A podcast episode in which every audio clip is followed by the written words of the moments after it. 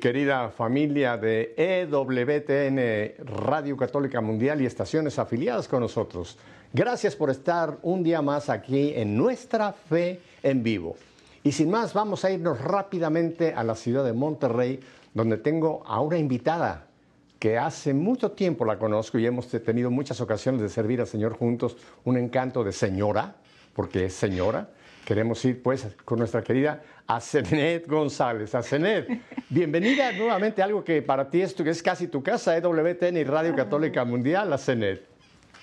Ay, muchísimas gracias, Pepe. Gracias por lo de señora también. muchísimas gracias. Eh, pues ha sido una, es una bendición más bien muy grande el poder compartir nuevamente con ustedes y como lo dices, son una familia para mí, sin duda alguna. Oye, eh, eh, que no, han pasado por ti los años, yo no sé qué, qué, crema usas o qué, pero yo me imagino que cuando vas con tu marido a algún lugar y pides alguna cerveza, te piden todavía tu identificación, ¿verdad?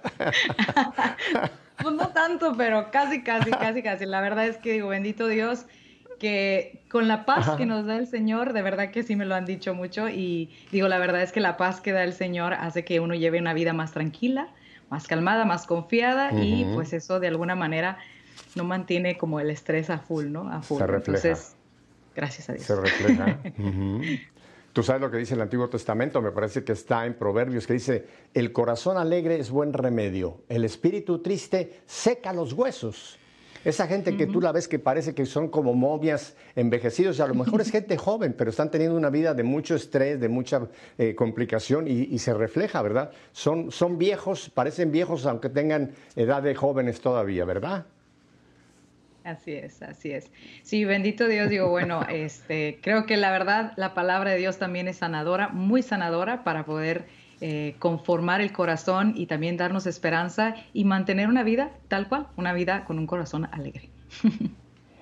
Exacto, a pesar de las tormentas, a pesar del coronavirus, ahí tenemos que mantener ese espíritu alegre, ¿verdad? Amén, así es, así es, totalmente de acuerdo, mi Pepe. Oye, Querida yo te he tenido desde que pues eras todavía eh, parte de, estabas todavía viviendo con el padre Rick Thomas allá en el rancho del Señor hace muchos, muchos años, cuando empezaste la misión. Eh, y mucha gente te conoce de aquellos tiempos, pero no conocen a la, a la CENET de estos días. Cuéntame, eh, vamos a empezar. Ahora dije señora porque estás casada con un gran hombre, Mike. Cuéntanos un poco de tu vida a partir de cómo conociste a Mike y cuánto tiempo tienen de casado y qué familia les ha permitido el Señor eh, procrear a Zenet. Sí, claro. Eh, bueno, pues llevamos siete años de casados, bendito Dios, y tenemos dos hijos, un hijo que nos, nos alcanzó la patria anticipada, eh, nuestro bebecito Gabriel, y mi pequeño primogénito, Miguel Ángel, que él tiene cuatro años. Y pues bueno, una, bendición realmente el caminar juntos, el crecer juntos en familia y también pues la, labor y la misión que ahora implica realmente esta parte de la vocación del matrimonio, que también es, un, es una labor intensa y que es pues el darse y servir también completamente a aquellas personas con las que estamos y compartimos día con día. Pero no me has contado cómo conociste a Mike, dónde se encontraron y cómo fue que vino ese romance y después vino el matrimonio. Y yo soy, tú, tú me conoces, yo soy muy preguntón. Ay, no, está bien, mi Pepe, vámonos pues. Vámonos a la historia. Pues resulta que yo me acuerdo que en aquellos entonces yo andaba de misión de arriba para abajo, de arriba para abajo, y por unas cuestiones que estaba haciendo una misión aquí en Monterrey, en mi tierra natal, eh, mi director espiritual me dice, para unos dos meses, para que puedas discernir y tomar decisiones más claras y no viajes y yo de que, bueno, y en esos dos meses, pues dije, bueno, pues aquí estoy, aquí voy a estar. Y pues inesperadamente me llegó una invitación justamente aquí a Monterrey para apoyar a una causa, este, que era una obra de teatro, pero era con fines de, apoyo a una causa de niños con cáncer.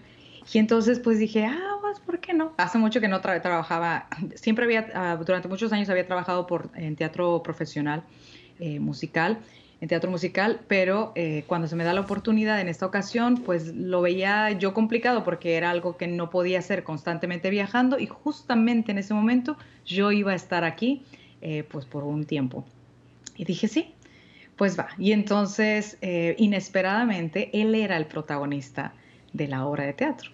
Yo ah. fungía como coprotagonista en la obra. Entonces, pues ahí comenzó realmente como una amistad, como un compartir y obviamente pues nos gustaba en este caso lo mismo, que estábamos disfrutando el teatro, estábamos disfrutando la música, pero en realidad éramos como el agua y el aceite, literal, o sea, no era como que teníamos nada en común, nada, pero sin embargo nos llevábamos muy bien, la plática era muy agradable, muy a gusto, eso es algo de lo que yo creo que me maravillé y, y me sigo maravillando porque con mi esposo puedo tener pláticas muy, muy a gusto, muy largas, muy, eh, muy de todo, no, no específicamente de algo, o podemos hablar de mil cosas, de mil temas. Y entonces eh, ahí pues empezamos a romper el hielo, sin duda alguna.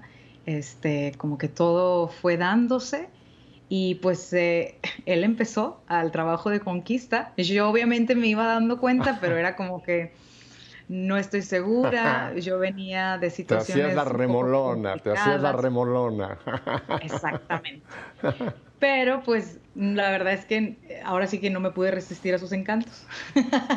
y la verdad es que este, lo, lo, hizo muy bien, porque yo una de las cosas que, que valoro mucho o que valoré mucho en el sentido de ese proceso es que él siempre tuvo mucho respeto a mi espacio, a mi tiempo, nunca quiso acelerar las cosas, nunca quiso forzar nada, siempre hubo muchísimo detalle, mucha eh, caballerosidad. Por ejemplo, un detalle, mi, esposo siempre, desde el noviazgo hasta ahorita, siempre me ha abierto la puerta del coche. Cosa que hoy casi que es como la locura, ¿no? ¿Por qué te abren la puerta del coche? Tú la puedes abrir. Y ese tipo de cosas irónicas, pero son pequeños detalles que son bonitos. Oh, Yo, Y uno dice, ah, pasan, pasan, ¿no? O sea, de que fueron y luego ya no van a ser, o ya no, después de que te casas ya, y no, en él perseveró ese detalle, o muchos otros que también eh, los he valorado muchísimo, y que son pequeñas cosas que hacen la diferencia, pero principalmente creo que nuestra relación eh, vino a surgir muy fuerte a través de la admiración. Él admiraba como yo era, mi persona, mi fe, mis creencias, o sea, admiraba mucho todo lo que yo hacía. Y por mi lado, a pesar de que él no era en su inicio, no era una persona muy creyente por bases de familia que no tenía esas, esas bases así eh, de, de, la creencia de la fe católica, pero veía muchísimas cosas de su valor, del trato para con las demás personas, de su manera de ser, de su alegría, de, de manera de, de respetarme, de valorarme, de escucharme. O sea, hay muchas otras cosas eh, que en la pareja son muy importantes y obviamente, pues bueno, centrar nuestra relación al paso y al tiempo en la fuerza de Dios, ¿no? Y ponerlo en el sacramento del matrimonio también, que, que eso ha sido una tremenda bendición que pues ha ido dando frutos al paso y al tiempo. Mike es eh, mexicano, él es, también mexicano de, de, Monterrey o de qué procedencia es? Sí, sí, sí, él también es de aquí de Monterrey, este, aunque siempre le dicen que es de otra parte porque tiene rasgos muy diferentes de, de la, de nuestra raza, pues, pero no, sí, él, es totalmente mexicano y es 100% de Monterrey, es 100% regio. Qué bueno, qué bueno. Asenet, tocaste un punto y nos están viendo muchos jóvenes que creo que es muy importante que tú amplíes, y es la importancia de ese tiempo previo a una unión sacramental, ese tiempo de conocerse me llamó mucho la atención lo que tú decías, que al principio parecían el agua y el aceite, como que no se mezclan, ¿verdad? Y sin embargo, ustedes le dieron tiempo para conocerse, tú has dicho que podían hablar de una serie de, cosas, de valores, de etcétera. Eh, háblanos, amplíanos un poquito la importancia que hoy día está prácticamente ridiculizado el tiempo de noviazgo Tú lo sabes porque tú trabajas mucho con jóvenes y hoy día la juventud piensa que conocer a una chica o un chico es inmediatamente entrar en una relación sexual o, acaso irse a vivir juntos y después al rato ya no te quiero, ya no te quiero, me voy con otra, me voy con otro.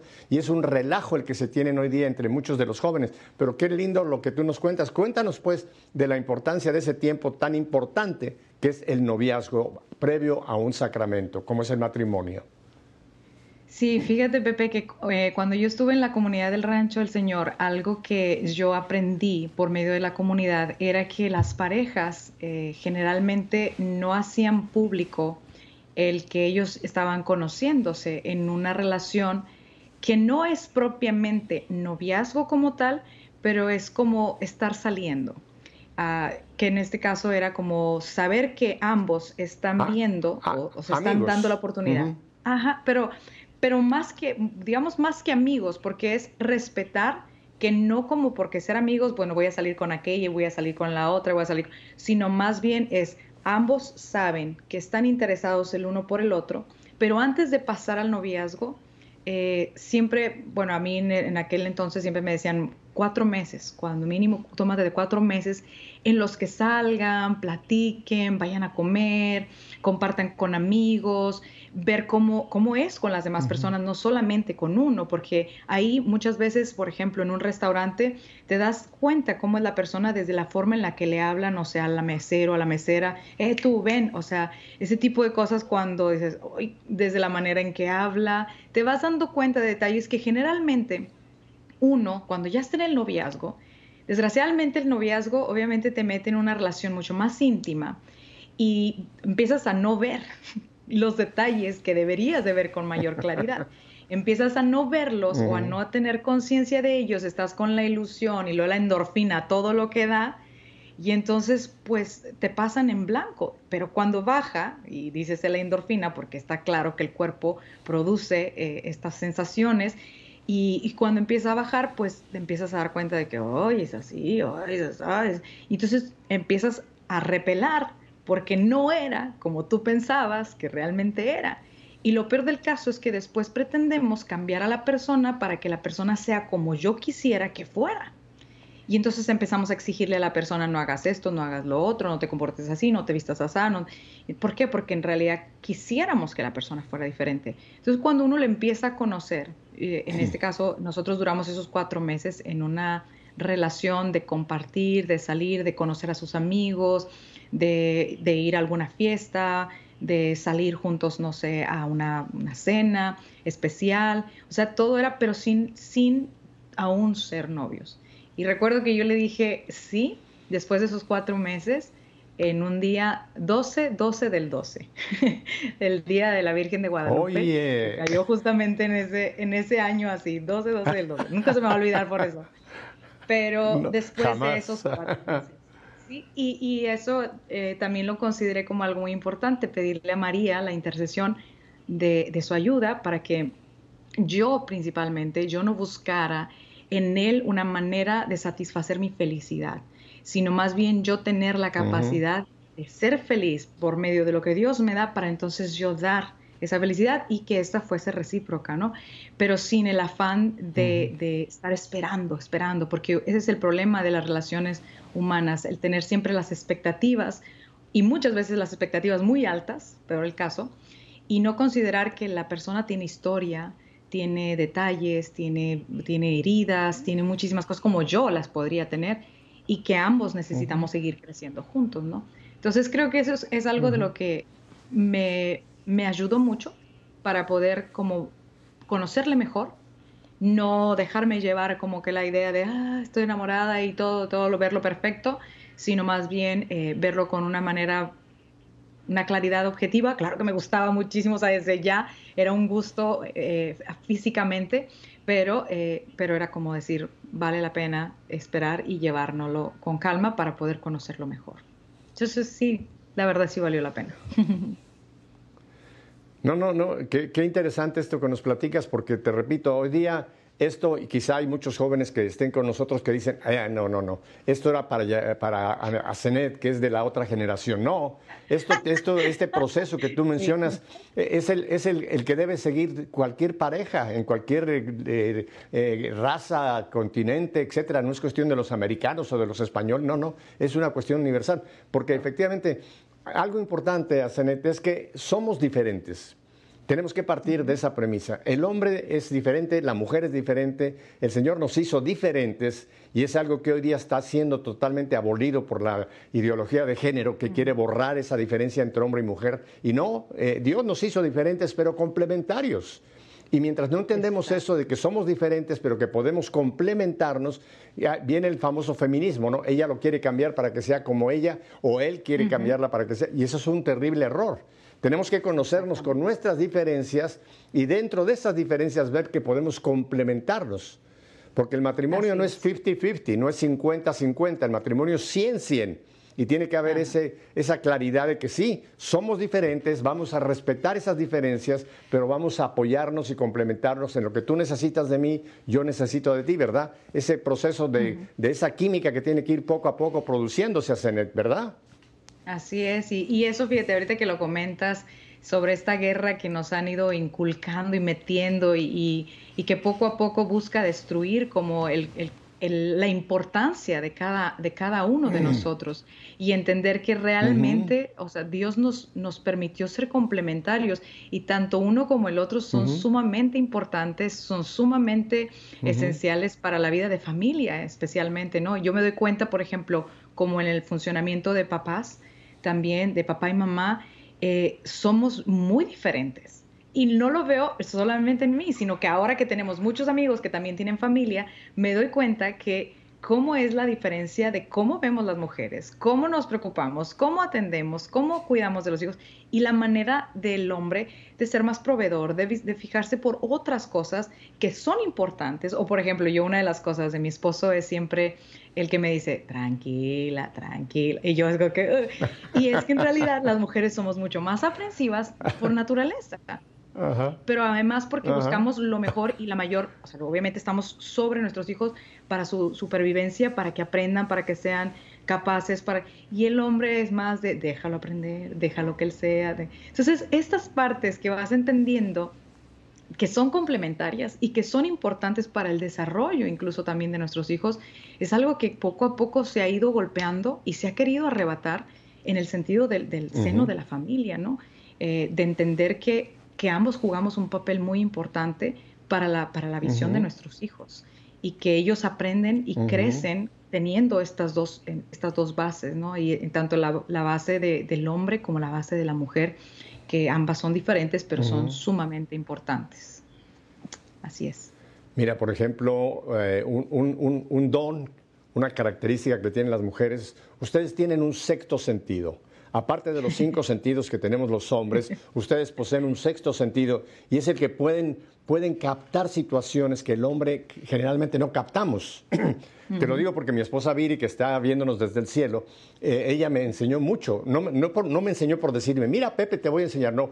Pero yo me di cuenta con los años, sobre todo ya cuando empezamos a caminar juntos en el Señor, que Viri podía percibir alguna situación y me decía, mira Pepe, yo no creo que es por ahí, o Pepe, yo creo que es por acá. Y a Cenet tengo que confesarme ante ti y ante todo nuestro auditorio, muchas veces no le hice caso y metí la pata. por no atender a esa, a esa percepción que la mujer tiene, que es un, es un regalo y los hombres tenemos que apreciar cuando la esposa nos dice, mira, me parece que no es por aquí o yo creo que es por allá, porque ustedes tienen ese sentido que los hombres no poseemos. Tú lo has definido muy bien, los hombres vamos al pan, pan y al vino, vino, somos de otra, tenemos otra forma de ver las cosas. Mira otro ejemplo, por ejemplo, una mujer y un marido, una mujer y un hombre entran a un restaurante, el hombre empieza a ver en qué mesa lo van a sentar para sentarse lo más pronto y que le sirvan. La mujer ya captó cómo están vestidas todas las demás mujeres alrededor, ya captó otro ambiente que el hombre no capta, no es así. Ustedes tienen una, forma de, visualizar la realidad tan diferente a la de los hombres, pero qué bonito que sea complementario, ¿verdad, Zenet? Así es. Sí, y, y definitivo que en realidad o sea, esa parte de, buscar la diferencia, eh, o más bien de entender la diferencia y de entender que no representa solo una cuestión de historia, de una cuestión de, ah, así es la mujer. No, es una cuestión cerebral. Eh, eso me, me ha encantado, por ejemplo, a nosotros nos gusta mucho leer libros, obviamente para poder comprendernos mejor, entendernos mejor, porque es un desafío, eso es una realidad.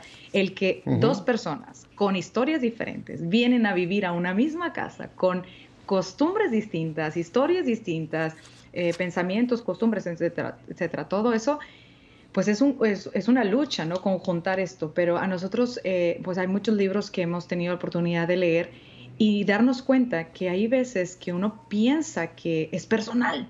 Y no, es que realmente el cerebro del hombre no se le da para tal cual cosa, o la, o la forma de la mujer no se le da para tal o cual cosa como es el típico de las, las fechas, ¿no? De que uno siente terrible que al hombre se le olvide o que no sea tan importante, pero es que no le caben las fechas en su cerebro, casi creo. Es una cuestión neuronal que no le permite Y no es personal. Y cuando uno deja de tomar las cosas de forma personal, uno comienza a tener una relación mucho más ligera, mucho más relajada, no sintiéndose ofendida, porque obviamente nosotros como mujeres somos, o sea, tenemos esta cualidad de ver los mínimos detalles, como ahorita que decías que nos damos cuenta de todo, percibimos o nos recordamos de cosas de, me acuerdo que estábamos así, así, así, y en este lugar y vimos esta película, y hicimos, o sea, todo podemos recordar con mayor facilidad, el hombre no. Y a veces para uno es sentir como no fue tan importante, no es algo tan valioso y no tiene nada que ver. Eso, y eso yo creo que nos ha ayudado mucho y nos ha permitido también eh, tener una relación mucho más relajada, mucho más, eh, mucho más abierta a comprender al otro o a entender al otro. Y, bueno, y lo mismo, no, no tomarlo de manera personal, y, pero sí dialogar. Eso también es muy importante, dialogar, porque independientemente de que no podamos, sí es bueno que la mujer pueda decirle lo que sí es importante. Claro. Porque eso que a lo mejor el hombre no, pues dándole el, así, de repente en una de esas sí, ya le cae el 20. y ya le cae el 20 y dice, ah, sí, ya entendí que eso realmente es muy importante, ¿no? Entonces es muy bonito, muy, muy, muy, muy bonito crecer como pareja, entendernos en este sentido, valorarnos eh, en, lo que nosotros somos, en nuestra realidad, en nuestro género y, ver cómo nos complementamos juntos y cómo juntos podemos realmente formar una familia llena de vida, llena de fe, llena de alegría, llena de anécdotas, eh, con sus luchas, con sus detalles, pero especialmente con su crecimiento como, como vida, como, como pareja también. Uh antes de que vayamos a un breve corte, yo quisiera, porque tú has seguido eh, produciendo y vamos a hablar un poquito de tu carrera, cómo ha continuado tu carrera, eh, yo quisiera traer algo que es nuevo, por lo menos yo no lo había escuchado hasta ahora, que la voy a escuchar contigo, pero tengo entendido que tienes un canto que dice, dame la fe. En 30 segundos, ¿qué, qué es el, ¿cómo te nació este canto de Dame la fe? Que vamos a escuchar enseguida y ver.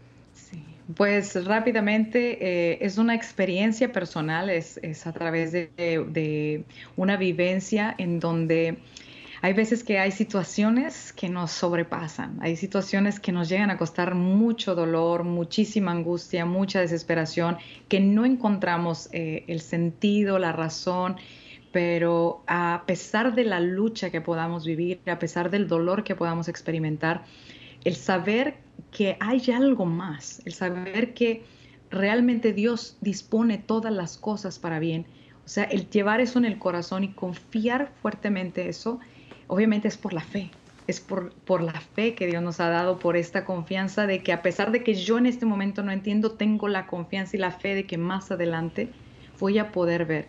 Pero lo más importante es que a pesar de esa lucha o ese desierto o esa dificultad por la que podamos estar pasando, tener la capacidad de no soltarnos de la oración, de levantar nuestras manos a Jesús, de implorar al Señor que venga en esa angustia, en ese dolor y aún en ese desierto, de no percibir, de no sentir, saber que ahí está Él. Mira, yo no sabía que ni siquiera ibas a mencionar esto y tenía yo una cita bíblica que mm, en estos días la he tenido muy presente en la carta de San Pablo a los Romanos capítulo 8 versículo 28 y tú lo acabas de mencionar sabemos que Dios dispone todas las cosas para el bien de los que le aman. Todas las cosas. Las cosas que nos gustan y aún las cosas que nos pueden parecer que esto no viene de Dios, viene de Dios si sabemos escuchar al Señor. ¿Qué te parece, Zenet, si escuchamos y vemos este, esta bellísima, pues ya me adelanto a decirlo, danos la fe? ¿Te parece? Así es, dame la fe. Bueno, pues vamos adelante con danos la fe.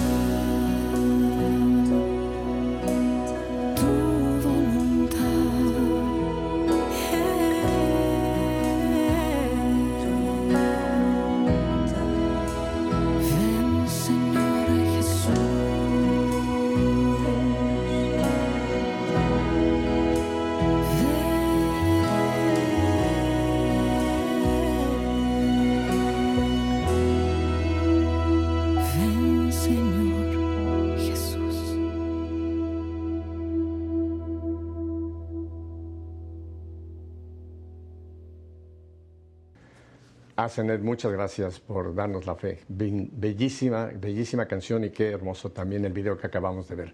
Asenet, vamos a unos brevísimos mensajes, identificación de planta y volvemos porque aún tengo muchas preguntas porque soy muy preguntón. Quédese con nosotros porque Asenet González allá en Monterrey y aquí su hermano Pepe Alonso en Miami, aquí nos quedamos y volvemos enseguida. No cambie de dial, quédese con nosotros.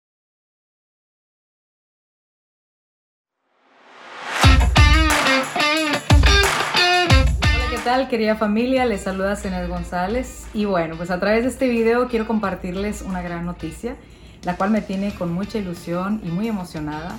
Esta noticia es especialmente para aquellas personas que les gusta servir a Dios a través de, de su canto, de su alabanza. Y pues bueno, antes que nada, primero quisiera hacerles una pregunta. ¿Te gustaría cantar conmigo? Sí, sí, bueno, pues te quiero compartir que mis amigos de Lucas 418 Records están en busca de nuevos talentos. Y para ello me han propuesto una dinámica muy interesante en la cual queremos escucharte, queremos conocer de ti, queremos conocer de tu labor eh, a través de la música, en tu servicio a la iglesia por medio de la música. Y bueno, pues la dinámica es muy sencilla. Eh, ¿Qué tienes que hacer? Déjame te explico. Aquí abajo vamos a darte una descripción eh, de cada uno de los pasos que debes de seguir Nada más quiero recordarte, en el último paso, la canción a interpretar es mi último sencillo, que es el tema de Dame la Fe. Y no olvides en etiquetarnos, porque de esa manera es como vamos a poder escucharte, vamos a poder ver tu video.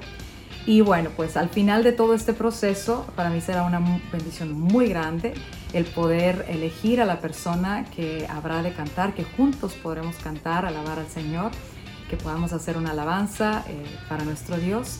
Y pues bueno, algo muy importante que tengo que decir es que desde ahorita hasta el 12 de noviembre es la fecha que tenemos para poder enviar nuestro video.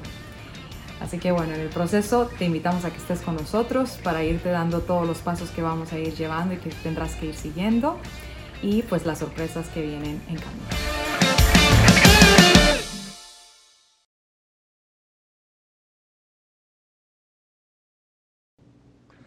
Bueno, mi querida Asenet y yo hemos cumplido la promesa. Aquí estamos. Asenet, tú has continuado, bueno, vamos a hablar previo a la, pandemia, tú seguías viajando, dando conciertos, yendo en misión, recorriendo infinidad de países con tu música, con tu predicación, etcétera, con tu ministerio, pero llegó la pandemia. Llegó la pandemia y a todo mundo nos cambió. Digo, nos cambió lo que hacíamos y tuvimos que reinventarnos prácticamente para continuar sirviendo al Señor. Yo quisiera que nos contaras entonces, a partir de la pandemia, cómo ha seguido Asenet sirviendo al Señor. Sí, ha sido realmente todo un reto porque además de todo yo las redes no era nada afectiva. O sea, a mí eso de conectarme a las redes sociales no, no más no. Sin embargo, digo, al paso y al tiempo de ver que realmente pues también cada vez más personas se encontraban ahí, cada vez más necesidad había de poder escuchar un mensaje de esperanza, de un mensaje de fe, de amor. Eh, pues obviamente me fue a dar la tarea, ¿no? De, meterme nuevamente a las redes sociales, comenzar a trabajar con, con las mismas para poder poner videos, para poder este, dar reflexiones, compartirlo poquito, lo mucho que se pudiera. Sin embargo, como estaba trabajando con, también con el Ministerio Uno en Cristo, que es formación espiritual a través de la palabra de Dios, entonces, eh, bueno, estoy ya desde el 2009, pero em, ahora en, este, en esta etapa que estaba reiniciando y retomando, pues de repente viene la pandemia y queda como bloqueado, no sabía qué hacer pero pues bueno, empezó las plataformas, estas que ahora te permitían reunirte con muchas personas y dijimos, pues vámonos a darle por ahí. Si esto es lo que hay, pues no hay que limitarlo y hay que dejarlo, o sea, aprovecharnos la oportunidad. Y después lancé la convocatoria, dije, pues vamos a ver qué tal pudiera funcionar lanzando la convocatoria y a ver qué, qué pasa, ¿no? Y, y ha sido una bendición porque el reconocimiento de la cuestión eh, de, los medios que ahora tenemos es las posibilidades de hacer esto. O sea, de, independientemente de donde estemos y en el lugar donde estemos, nos podemos congregar, nos podemos reunir, y sea del país que sea, sea del lugar que sea, eh, eso es algo muy bonito. Y crear verdaderamente esta parte de la vida de comunión, pero principalmente la vida de iglesia la vida de que a pesar de que estamos tan lejos, ahí tienes tu parroquia y ahí aunque yo voy aquí a la que tengo aquí, estamos en comunión, estamos viviendo en la comunión de la vida de la fe, de la iglesia y entonces, eh, pues bueno, eso ha ido abriendo un poco más el panorama a, darle oportunidad a esta, a esta nueva faceta, incluso pues también el hecho de pensar antes, ¿no? Ver la misa a través de estos medios jamás, ¿no?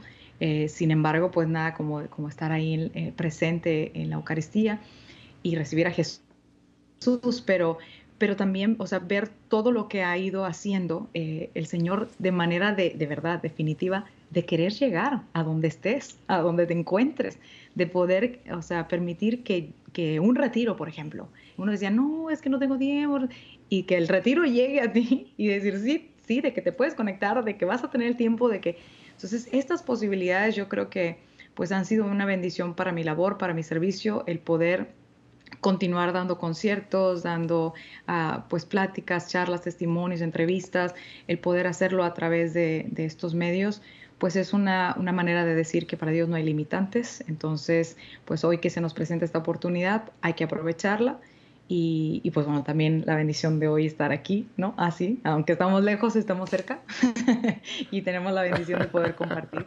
Entonces, pues a seguir y, siguiendo pues eh, trabajando en, la música, que principalmente pues también eso ha abierto un gran campo, lo que yo creo que más todavía con esto de que ha surgido con la pandemia, poco a poco se fueron dando más personas con el gusto y con el deseo de cantar para Dios, de verlo como una posibilidad, porque hoy también las plataformas ya te dan la oportunidad de, dar a conocer lo que haces o dar a conocer tu música. Sin embargo, yo siempre he creído que para un músico eh, de fe, un músico eh, católico, no solamente es la música, es el testimonio, o sea, es, es la vida de fe que llevamos y que la música es el complemento que nos permite transmitir un mensaje, pero el, realmente lo que lleva la fuerza del mensaje es nuestra vida. Te detengo allí porque acabas de poner el dedo en la llaga. Lo más importante es el testimonio de vida que puede producir que quizá el Señor me haya dado un don para la música, pero tiene que partir de un, de un testimonio de vida y después yo proyecto, cualquiera que sea el carisma que el Señor me ha dado, pero tiene que partir de un corazón, de un corazón convertido, o sea, de esa nueva vida en Cristo. Porque hay muchos, eh, tú lo sabes, Asenet, por tantos años que tienes, eh, y no digo años por tu edad, eres muy joven aún, pero ¿cuántos, cuántos chicos y chicas luego se lanzan, por ejemplo, a la música, pero ya su, deseo es un deseo muy carnal, ¿no? El que los vean, el que sean artistas, piensan que van a tener fama y que todo el mundo va a estar eh, como la última Coca-Cola del desierto esperándolos, etc. Pero no parten de, ese que tú mencionas que es clave, ¿no? Un testimonio de vida.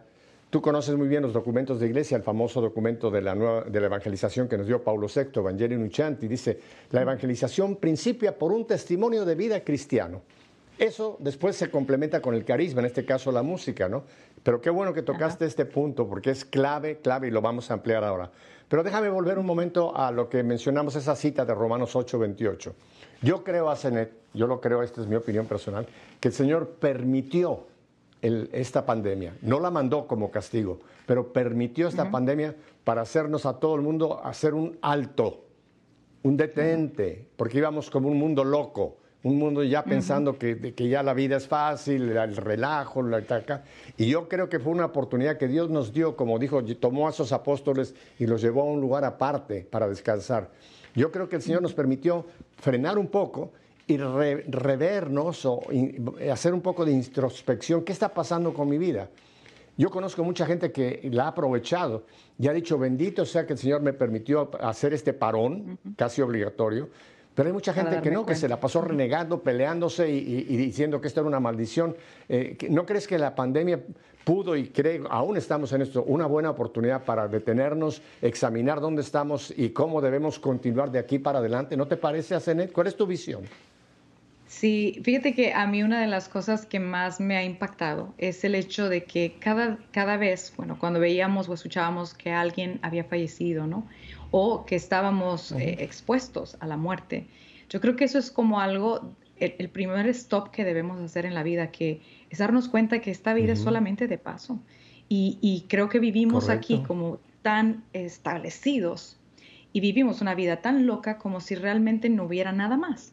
Entonces, eh, yo pienso que todo esto que hizo, que realmente, así como lo que tú dices, un stop completamente, un alto, eh, permitió que de alguna manera nosotros nos diéramos cuenta del paso tan pequeño o tan corto que tenemos por esta vida, de qué estamos haciendo con, con este tiempo que igual, por ejemplo, uno no disfruta a sus hijos, no comparte con ellos, no, eh, o no en, la vida no te detienes a disfrutar las cosas, a ver un paisaje, a respirar, o sea, el, simple hecho de saberte vivo y del valor de la propia vida. Y entonces, eh, como que el saber que te vas a morir, como cuando te dicen, tienes, no sé, tienes cinco días de vida, eh, pues tú dices, ¿qué hago? O sea, ¿qué voy a hacer? Y entonces tratas de disfrutar al máximo la vida, ¿no? Porque sabes que se va a terminar. Entonces, como que este stop fue un, un darnos cuenta de que la vida se puede terminar en cualquier instante y hay que aprovecharla de la mejor manera posible, vivir más intensamente, disfrutar mucho más de esas pequeñas cosas que quizá para muchos se nos están olvidando. Y también incluso en la cuestión de la fe. O sea, este, sí, mañana, sí, mañana, y, ese mañana a lo mejor nunca va a llegar. Y es, no, ahora, acércate a Dios, habla con Él, cuéntale tu vida o, realmente estar dispuesto a abrirle el corazón para estar dispuesto a vivir como Él lo ha pedido.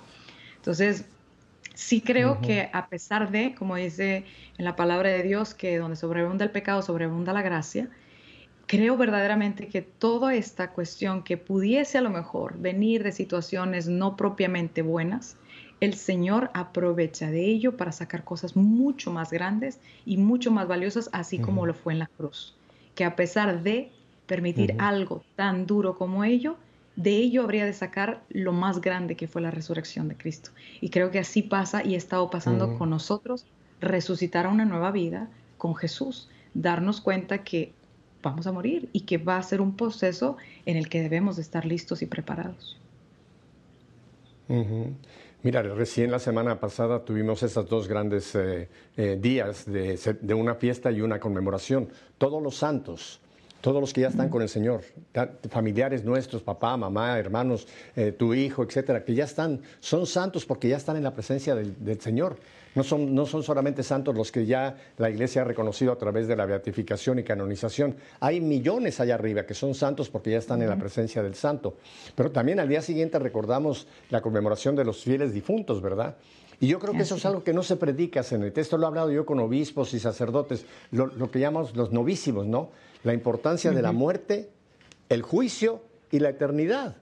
Y esta, este, este aspecto, como que no lo queremos tocar, como que lo queremos tener por ahí oculto porque nos da, no queremos ni hablar de esto, pero a todos nos va a llegar el día que termine nuestra vida biológica, que es lo que llamamos muerte.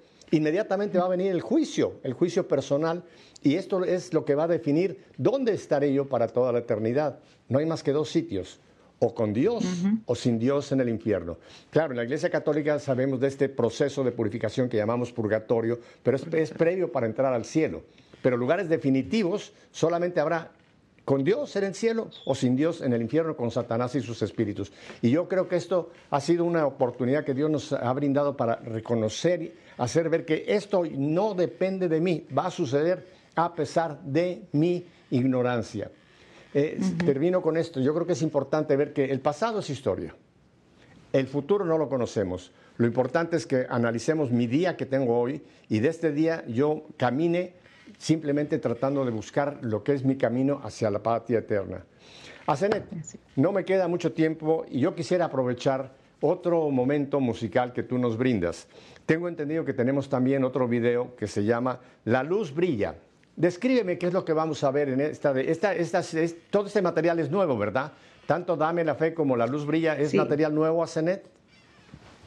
La luz brilla ya tiene tiempo, ah, un poquito atrás. Eh, es, un, es un tema que para mí eh, creo que es esencial en este sentido de que cuando nosotros aceptamos el mensaje de Jesús, cuando somos capaces de abrir nuestro corazón y realmente aceptar su mensaje, dícese con todo lo que implica a, vivir de acuerdo como Él, ha vivido, eh, esa luz brilla a través de nosotros. Es, es realmente Cristo mismo encarnado en nuestra propia vida que nos permite con su luz poder iluminar el corazón de otras almas y darnos cuenta de que no hay nada, no hay nada más grande que esa luz, no hay nada más grande que ese amor.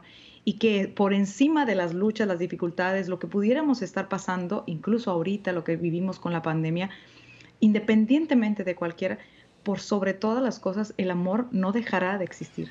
O sea, el amor sobrepasa. y, el amor, bien dice la palabra, el amor eh, echa fuera el miedo. Entonces, pues es esta luz, dejarnos iluminar por esta luz para poder verdaderamente encarnar en ese amor del Señor y poder compartir ese amor a los demás. Entonces, pues bueno, este, este canto así se llama La luz brilla. Lo, vamos a escuchar, este canto, La luz brilla, y después te tengo un comentario respecto a esto que tú acabas de mencionar en cuanto a esa luz que debe de, de llegar a nuestra vida para que nosotros la reflejemos. Así que, familia, otro regalo de Ascendent la luz brilla. Vamos a escuchar y ver este bello video. Adelante.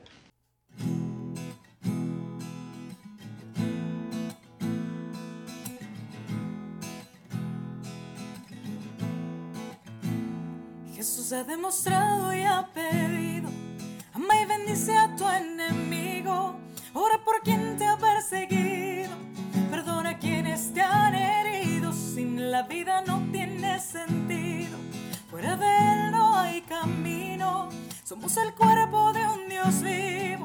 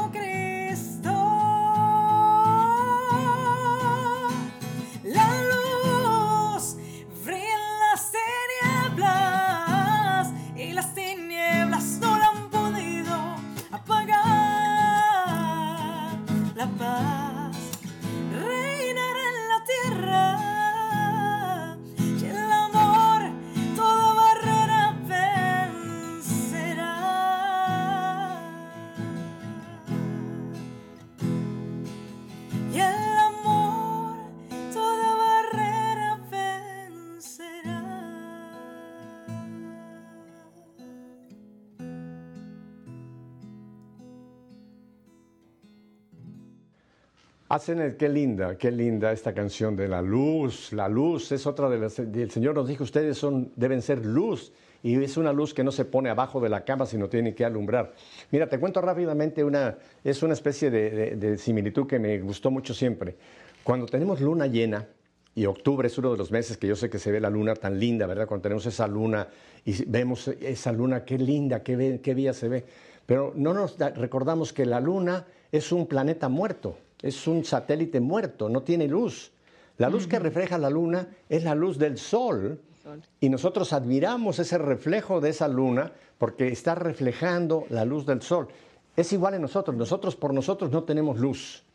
Pero cuando tenemos la luz de Cristo, esa luz debe reflejarse, no para nosotros, para que nos den gloria a nosotros, sino para que a través de nosotros descubran a la luz, la luz con mayúsculas que es Cristo, ¿verdad? Asenet, me queda muy poquito tiempo y ahora yo quisiera hacerte otra pregunta, ya que esta, es, el tiempo vuela y es eh, implacable en la televisión. Asenet, tú tuviste el contagio con el coronavirus y yo me enteré recién de poco hablando contigo. Solamente quisiera que tú nos hablaras cómo fue ese tiempo y cómo le has sacado jugo a ese tiempo que también llegó a tu vida sin esperarse, que fue el que cayeras contagiada con este virus del corona. Cuéntanos un poquito para edificar a, nuestros oyentes que quizás están pasando por ahí o le tienen mucho miedo. Sí, fíjate que, bueno, una de las experiencias eh, más claras que me quedó es como esta cuestión mental.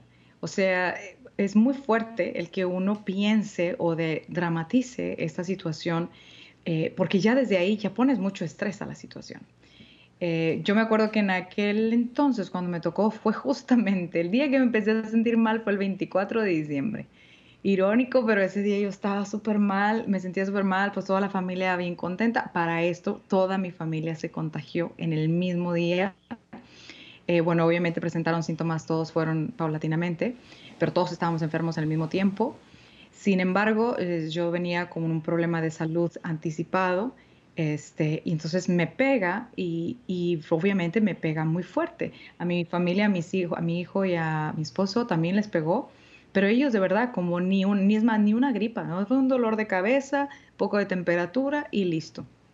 Yo realmente, como vuelvo a repetir, yo traía ya un problema, que eso es algo como que particularmente que se ha dicho mucho sobre esto, que cuando traes alguna deficiencia o algún problema en particular, pues como que lo, refuerza o lo impacta, ¿no?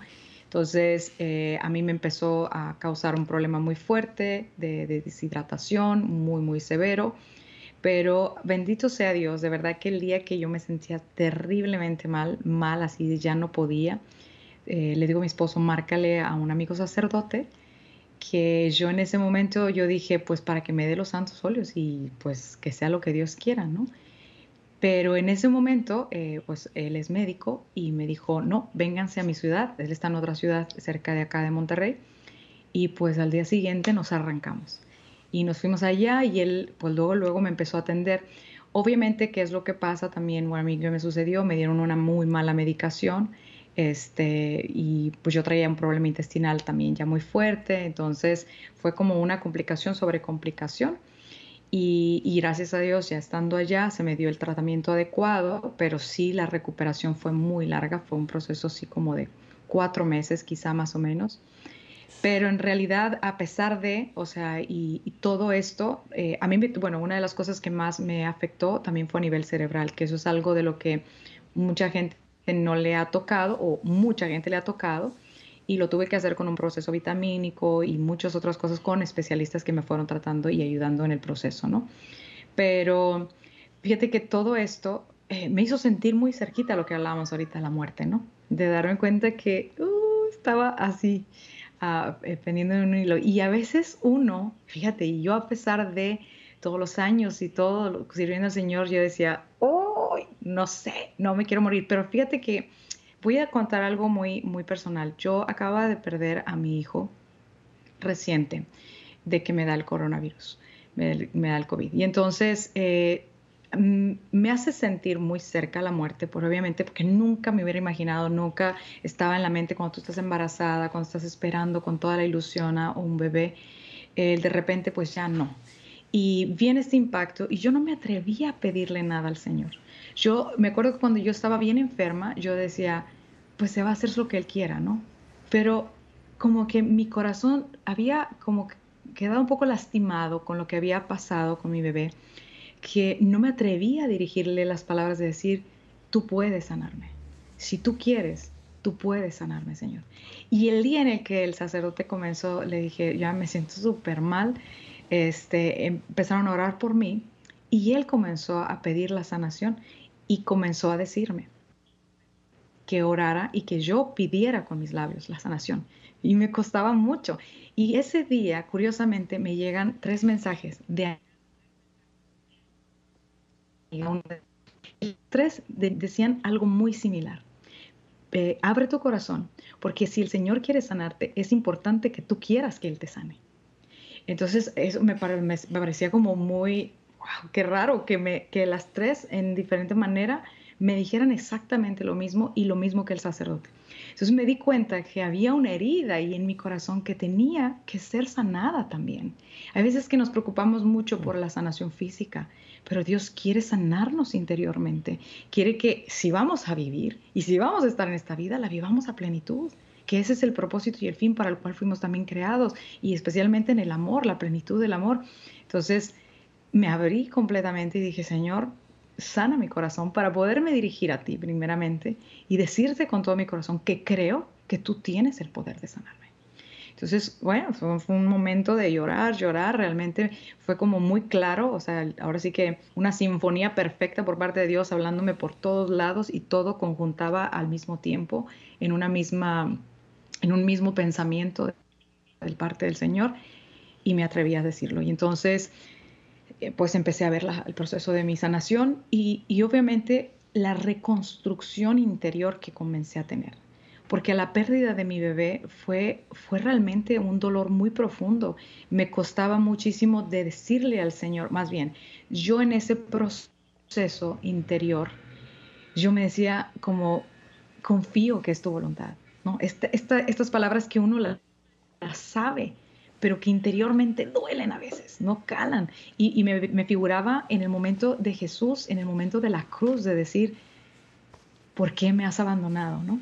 en estas palabras que calan de Jesús, de decir eso, o sea, de escucharle decir eso, pero de comprender que hay momentos que hay tanto dolor, que pasas por un dolor tan profundo, pero que tiene un sentido más grande, que lo único que queda es decir, pero me abandono a ti, me abandono a tu voluntad, me abandono a que tu Espíritu Santo sé que habrá de obrar en mi vida, aunque ahorita no lo entienda. Entonces fue empezar a abandonarme en el Señor y empezar a dejar que el Señor comenzara a actuar nuevamente y resanar mi vida hacia con Él. Eh, pronto te voy a invitar a otro programa porque tengo mucho más que hablar contigo. Apenas hemos hecho un poquito de unas pinceladas de Zenet González, pero yo quisiera hablar mucho más contigo, pero el tiempo se nos ha ido, Zenet. Yo creo que podemos dejarle a todo nuestro querido auditorio de WTN y Radio Católica Mundial esta cita que tú mencionaste, pero que creo que se aplica a esto mismo que nos has contado, esta reconstrucción de la Zenet a través del dolor. Romanos 8:28. Sabemos que Dios dispone todas las cosas para el bien de los que le aman.